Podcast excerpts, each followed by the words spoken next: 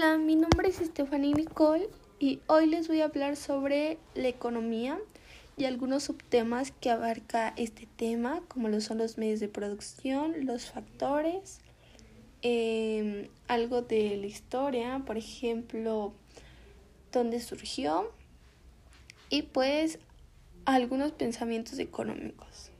Bueno, empecemos. El primer subtema que vamos a abarcar es Aristóteles y el pensamiento económico. Eh, empecemos con la historia del pensamiento económico. Es la rama de la economía que estudia la historia de los esfuerzos intelectuales por entender y explicar los fenómenos comunes de la naturaleza.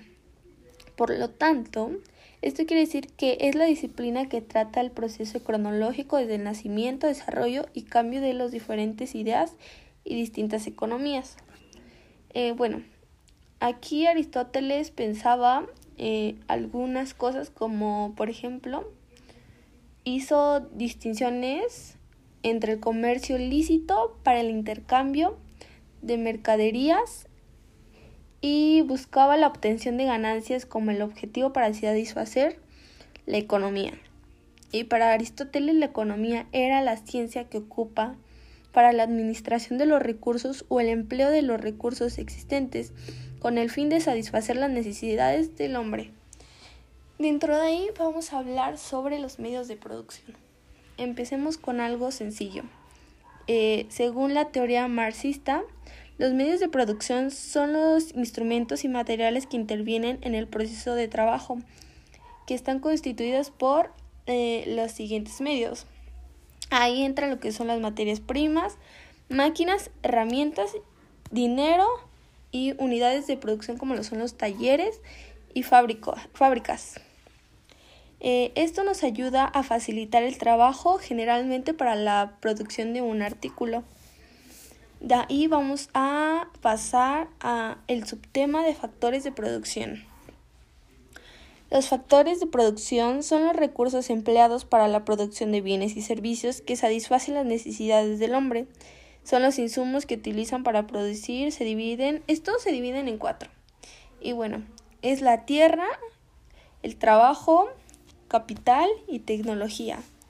La tierra comprende los recursos naturales, el trabajo, el tiempo que las personas dedican a la producción, la capital comprende los bienes que son utilizados para fabricar. Y tecnología es todo aquello, es todo aquel conjunto de conocimientos que tiene el hombre para producir. De ahí pasaremos a los agentes económicos. Bueno, empecemos. Un agente económico es toda aquella persona natural o jurídica, por así decirlo, que participe en la economía desempeñando cualquier clase de actividad dentro de la economía, obviamente. Y pues en ella intervienen tres tipos de agentes, que son las familias, las empresas y el Estado. ¿Por qué? Porque son las unidades elementales con más consumo. Y de ahí los sistemas económicos este, son las acciones que contribuyen al desarrollo económico de la sociedad. Este, por ejemplo, dentro de ellas hay el sistema primitivo, esclavismo, feudalismo, capitalismo, socialismo y comunismo. Vamos a hablar un poco del primitismo. Son las reglas prehistóricas que integraban el uso de la técnica y recursos naturales. Después de ahí, el esclavitismo es el sistema social donde los esclavos servían a un amo y ellos que son los esclavos, se consideraban como un medio de producción. Eh, el feudalismo se caracteriza por que se porque dividía la población en dos grandes grupos sociales que serían los señores y los vasallos. El capitalismo consistía en que los medios de producción deben ser propiedad privada y para asignar recursos este, escasos.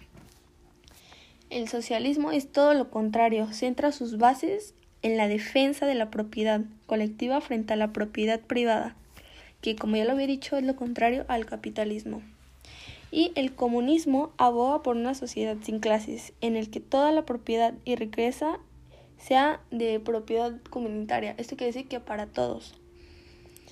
Y bueno, todo esto, eh, ya que sabemos un poco más de lo que abarca la economía, bueno, esta lo más importante es que se remota en las antiguas ciudades como Mesopotamia, Grecia, Imperio Romano, civilizaciones árabes, chinas e indias.